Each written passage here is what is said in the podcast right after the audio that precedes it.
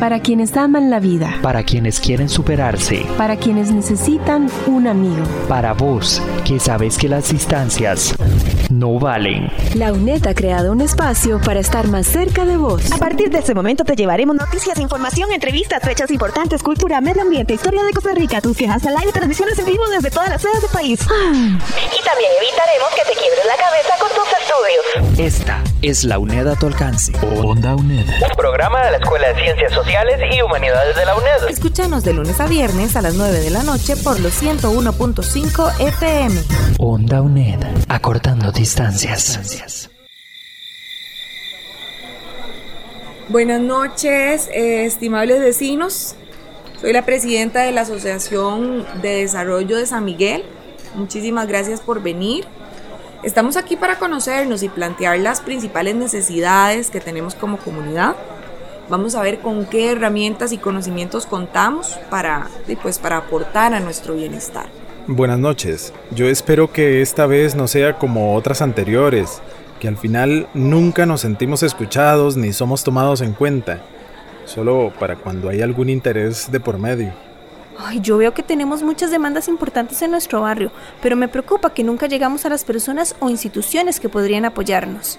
Bueno, pues qué dicha que hay inquietudes y ganas de participar, justo eso es lo que necesitamos. Porque nada logramos si esperamos que otros resuelvan nuestros problemas. Primero tenemos que conocer cuál es nuestra realidad y establecer las prioridades para ver qué intervenimos primero. Un diagnóstico se convierte en una herramienta útil para conocer las realidades individuales, familiares, comunales y sociales la forma de elaborar un diagnóstico puede variar según el fin de la investigación. Sin embargo, lo importante en el ámbito educativo es poder realizar investigaciones participativas con el fin de que las personas involucradas sean tomadas en cuenta para que las decisiones finales sean representativas, inclusivas y de alcance a la mayoría de la población afectada. Onda UNED acompaña tus estudios. Cátedra sin fronteras. Acompañando tus estudios como solo Onda UNED lo sabe hacer. Cátedra sin fronteras. Hola, muchísimas gracias por estar aquí en otro programa de Cátedra sin Fronteras de Onda UNED. Hoy están con vos la periodista Ángela Arias y la profesora Ana Arce Sandí como productora de este espacio. Hola Ana, muchísimas gracias por acompañarnos. Hola Ángela, muy bien. Espero que estén todos muy bien y que nos puedan acompañar nuevamente en esta oportunidad donde vamos a referirnos un poco al tema de familias y comunidades. Ana está aquí porque es la profesora de la asignatura Diagnóstico Familiar y Comunal para Educación Preescolar de la Cátedra de Trabajo Social. Antes de hablar con ella, te hablamos qué son los paradigmas y los enfoques. Escuchas Onda UNED. ¿Sabías que existen paradigmas y enfoques que se convierten en la plataforma ideológica interpretativa para crear el conocimiento? Es decir, son postulados desde los que se parte para conocer la realidad. Según Barrantes Echavarría, un paradigma es un esquema teórico, una forma de comprender el mundo que contiene un lenguaje, valores, metas, normas y creencias en común un enfoque se encuentra dentro de un paradigma y se vincula con las técnicas que se utilizan. Los enfoques ofrecen un marco metodológico a los procesos diagnósticos para acercarse a conocer las realidades a analizar. Esta información la podés ampliar en la antología Elaboración de Diagnósticos Familiares y Comunales de Chanto, López y Villalobos, editorial Universidad Estatal a Distancia 2017. Estás escuchando Onda UNED. Acortando distancias. Muchísimas gracias por seguir con nosotros en Onda UNED. Hoy conversamos con la profesora Ana Arce Sandí de la asignatura Diagnóstico Familiar y Comunal para Educación Preescolar. Ana, ¿qué entendemos por familia? Cuando hablamos de familias, es importante que podamos referirnos en plural al tema de familias. Esto porque hoy en día podemos hablar de la cantidad o diversidad de tipos de familias que hay. Entonces, por lo tanto, cuando vamos a referirnos al concepto de familia, es importante que lo veamos mejor como familias en plural, tomando en cuenta que es un concepto también muy amplio y que tiene también paradigmas, por ejemplo, se puede partir de paradigmas de diferentes pensamientos. Entonces, el concepto de familia va a tener mucha variabilidad por lo mismo, porque está influenciado por corrientes de pensamiento, hay otros conceptos también que más bien se enfocan en su estructura, en la función o en la interrelación a lo interno o inclusive a lo externo o en el contexto de entorno. Para este concepto, entonces, vamos a tomar lo que se nos dice en la unidad didáctica y que para los efectos de este curso es lo que vamos a entender como familia. Las familias son entonces sistemas de socialización primaria y de convivencia que integran a personas con vínculos de consanguinidad o afectividad Además, las familias tienen sus propias pautas culturales y de comportamiento, reproducen patrones de la sociedad en que se encuentran. Recordemos que por ser un grupo de personas, esas personas van a influenciar necesariamente ese contexto familiar. Son influenciadas también por el entorno e influyen en él. Importante aquí un tema de aclarar que las familias también tienen carácter dual. Eso significa que por un lado pueden favorecer la satisfacción de necesidades, de apoyo, de contención, pero también por otra parte se convierten en espacios donde hay diferentes situaciones que van a afectar esa integralidad de sus miembros. Otro aspecto importante del concepto de familias es que poseen funciones y en ellas se ejercen papeles y existen interacciones de poder. Entonces, retomando como resumen, debemos comprender que las familias, en primer lugar, son sistemas de socialización primaria porque es el primer espacio donde un niño o una niña en el momento de su nacimiento pues tiene su contacto integrado por diferentes personas con vínculo de consanguinidad o afectividad. El tercer punto es que tienen sus propias pautas de comportamiento y que además es un espacio donde se satisfacen necesidades, pero también donde se favorece o inclusive se puede perjudicar la integralidad de sus miembros. Para eso hay papeles, hay funciones, hay jerarquías que desempeña cada miembro de esta familia, ¿verdad? Ejerciendo un rol y que por lo tanto eso es lo que complementa esa integralidad que define a las familias. ¿Cuáles son los tipos y configuraciones de familias? Cuando nos referimos a tipos y configuraciones, en realidad es importante, como nos lo dice la literatura y la bibliografía al respecto, que es mejor que hablemos del término configuraciones, precisamente tomando en cuenta toda la diversidad de la que se componen las familias hoy en día. En este sentido, también es bueno pensar en que mm, hay salida y entrada de miembros y de diferentes personas en las familias, entonces eso nos hace pensar en las diferentes configuraciones más allá de una mera concepción de tipos de familia. La primera configuración en este sentido es la que conocemos como familias nucleares.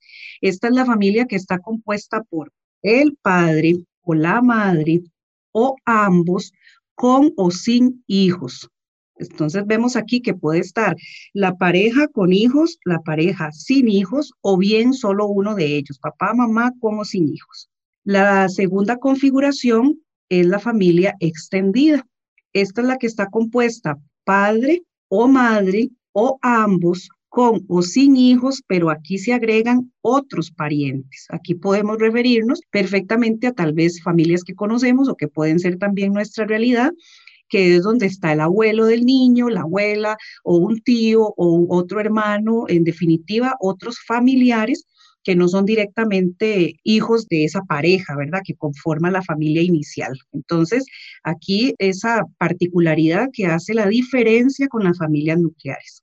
La tercera composición familiar es la que se refiere a las familias compuestas. Estas son las que pertenecen a la formación con padre o madre o ambos, como lo venimos viendo, con o sin hijos, Aquí retomamos un poco de las familias extendidas, que es con o sin otros parientes, pero además se adicionan otros miembros que son no parientes. Aquí tenemos que excluir necesariamente a esas personas que brindan servicio doméstico en las casas, que es lo que llamamos el servicio doméstico con dormida, por ejemplo, que no es pariente, pero no se suma en este tipo de familias. Aquí nos referimos básicamente a esas personas que por alguna circunstancia tienen que vivir en nuestro hogar. En ese sentido puede ser una persona amiga, conocida, que vivía en otro país, por ejemplo, y vino a, a pasar una temporada, pero al final decidió quedarse, entonces ya se le hace el espacio adecuado.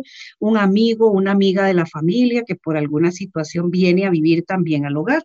Entonces, tenemos que tomar en cuenta que aquí se adiciona a que haya un pariente, se adiciona un no pariente, ¿verdad? Entonces, esas son las tres configuraciones familiares, las nucleares, que es por llamarlo de alguna forma las básicas, mamá con o sin hijos, las configuraciones extendidas, que son papá, mamá con hijos o sin hijos y se adiciona un pariente, y las compuestas, que es papá o mamá, con o sin hijos, con o sin parientes y con una persona o más no parientes. ¿Cuáles son las etapas del ciclo de vida familiar? Las etapas de la vida familiar son seis básicamente. Podemos encontrarnos que hay familias que no pasan por todas estas etapas. Puede ser que no tengan, como vamos a ver ahorita, que sean familias que no tuvieron hijos. Entonces habría dos etapas por las que no pasan. Pero aquí nos vamos a referir a las, todas las etapas de las familias en general, ¿verdad? En general que sí podrían pasar por ellas. La primera etapa es la que conocemos como el encuentro. Esto es cuando la pareja inicia eh, su vida en pareja, se conocen, van tomando acuerdos como tales, se van aislando o, alejando de su familia de origen y se va creando esa propia identidad de pareja. Ahí podríamos decir noviazgo, conocerse, un poco más que lo que tiene que ver con ese encuentro como pareja. La segunda etapa es la que tiene que ver con la constitución de la familia. Esto implica una realización de ajustes básicamente porque deben diferenciarse y reestructurar sus relaciones. Aquí empieza a darse la independencia económica y emocional y se va fortaleciendo esa intimidad de pareja, se negocian roles y se elabora un proyecto de vida compartido. Recordemos que aquí hablamos de constitución de la familia, que no necesariamente pasa por un matrimonio, ¿verdad? Podemos hablar de una unión de cualquier forma entre la pareja. La tercera etapa es la que corresponde a familias con hijos o hijas pequeños. Aquí implica un nuevo reajuste que debe sufrir el sistema marital.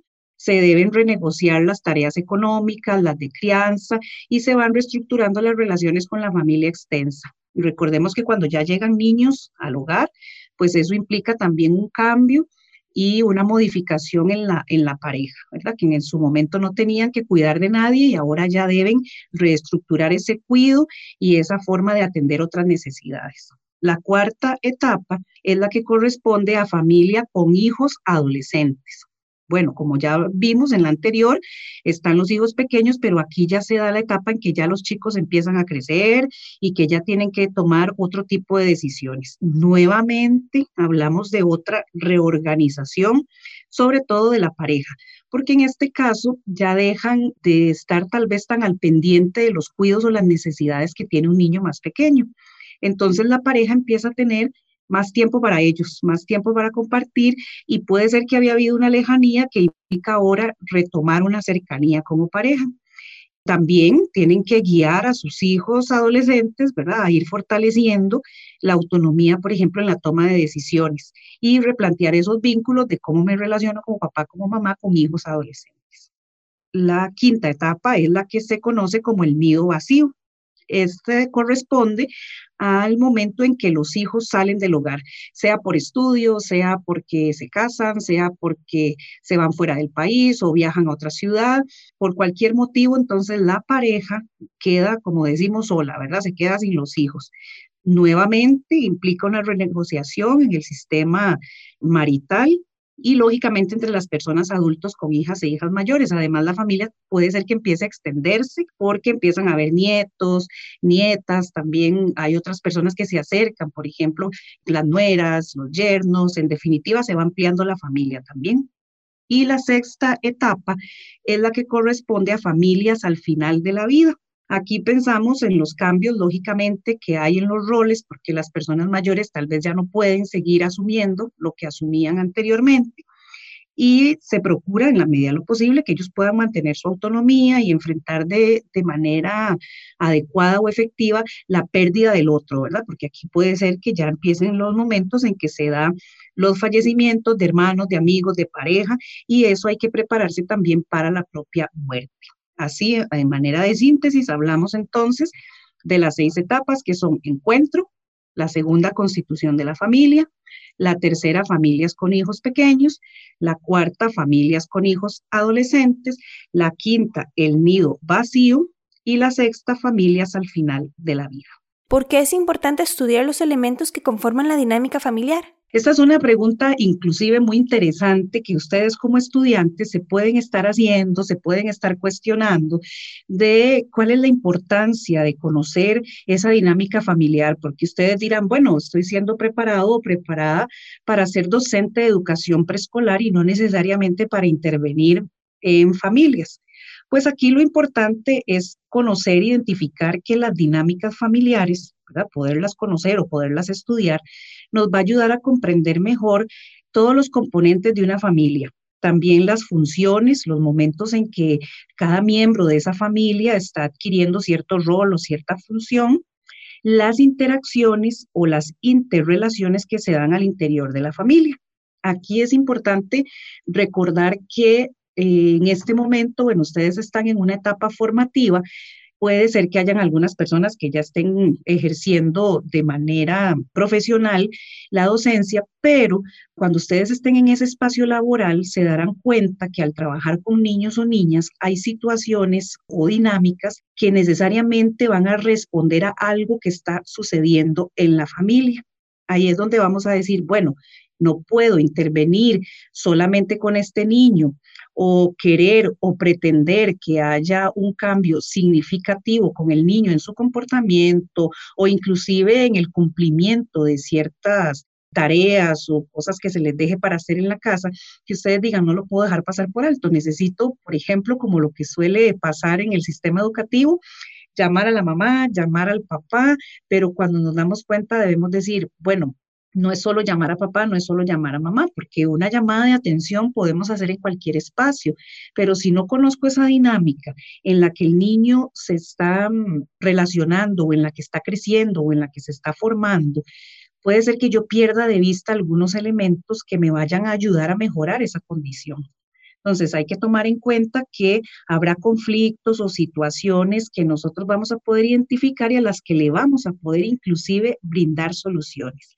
Ahí radica esa importancia de poder identificar esos elementos que conforman la dinámica familiar.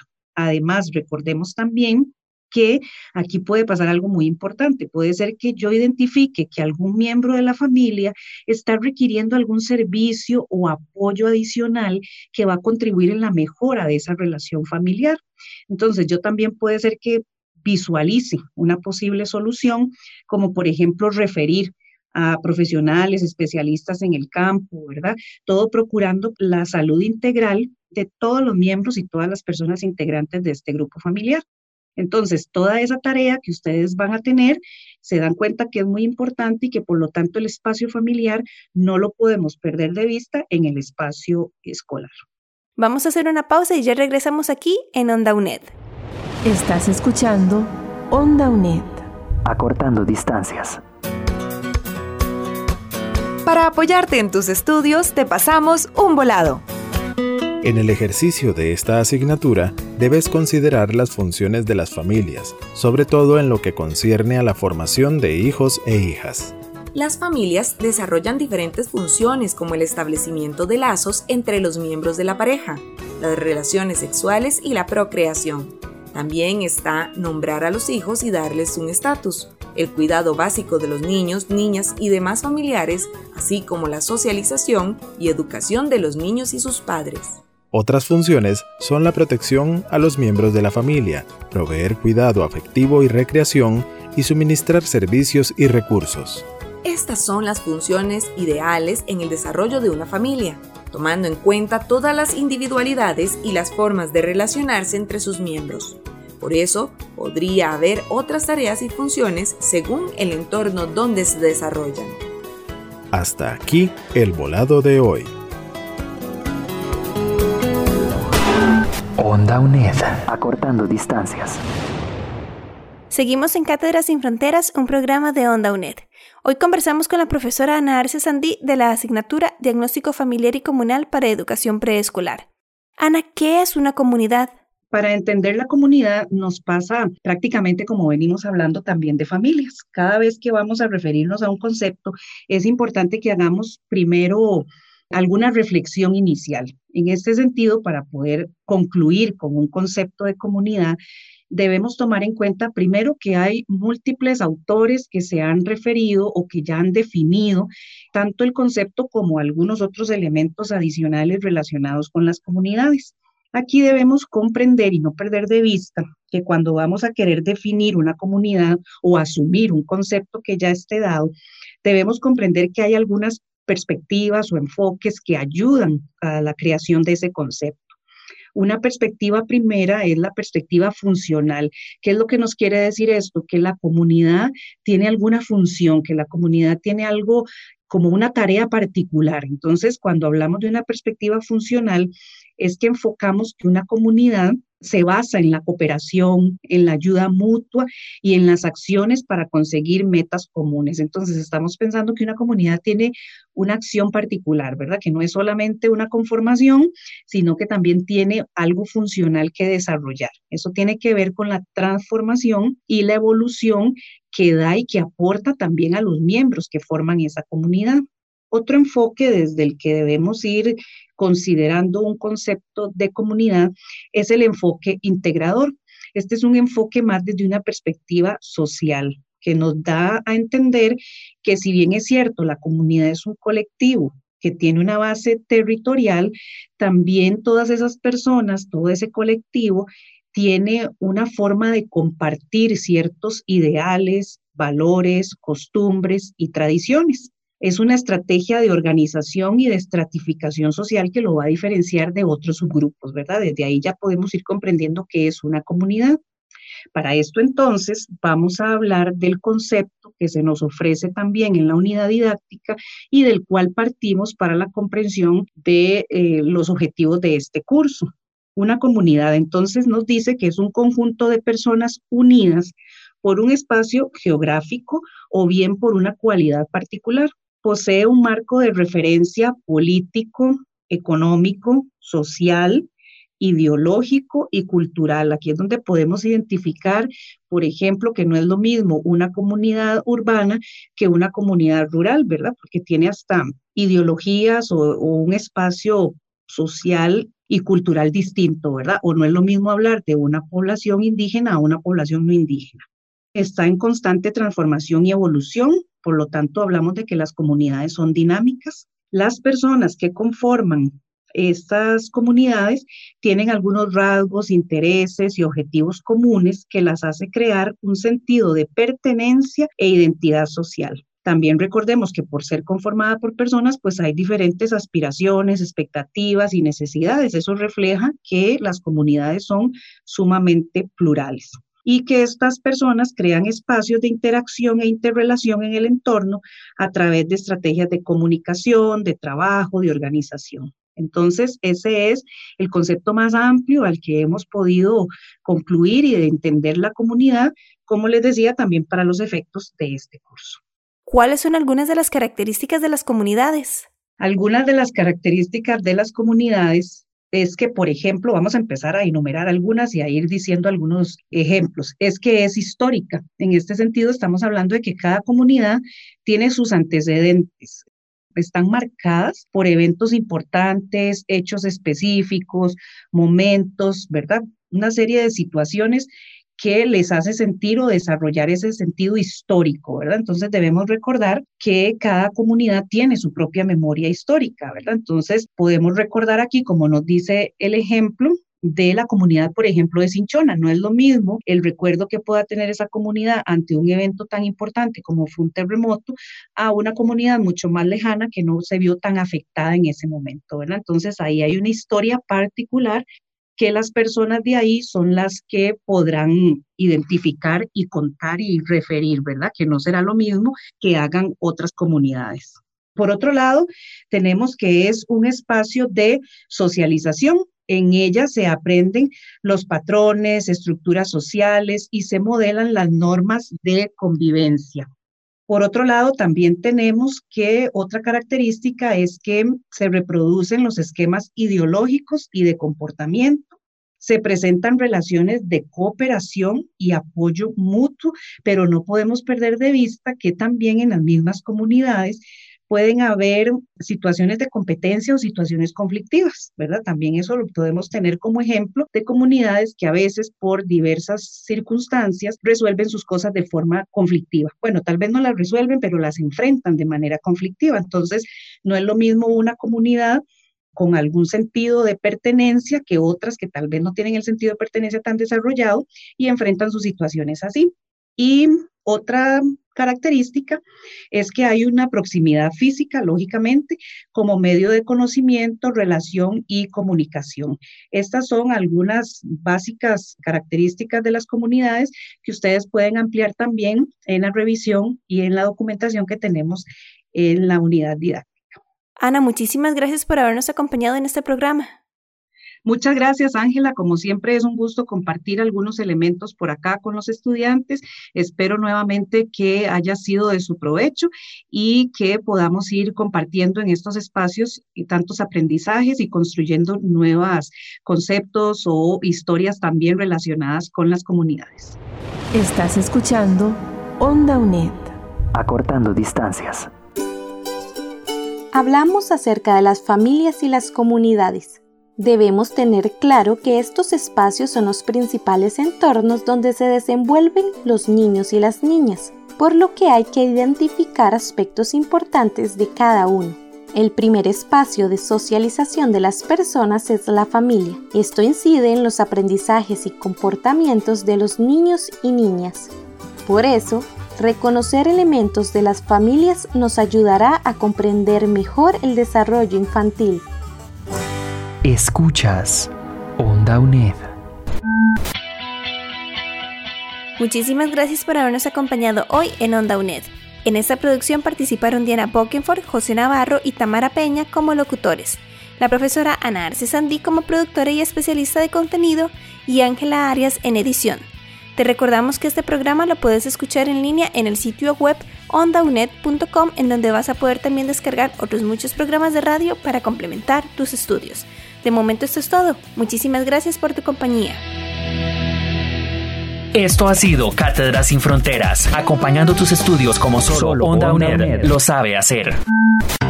Para vos, que sabes que las distancias no valen. Esta es la UNED a tu alcance. Onda UNED. Escúchanos de lunes a viernes por los 101.5 FM o desde cualquier computadora en el mundo por ondauned.com. Onda UNED, acortando distancias.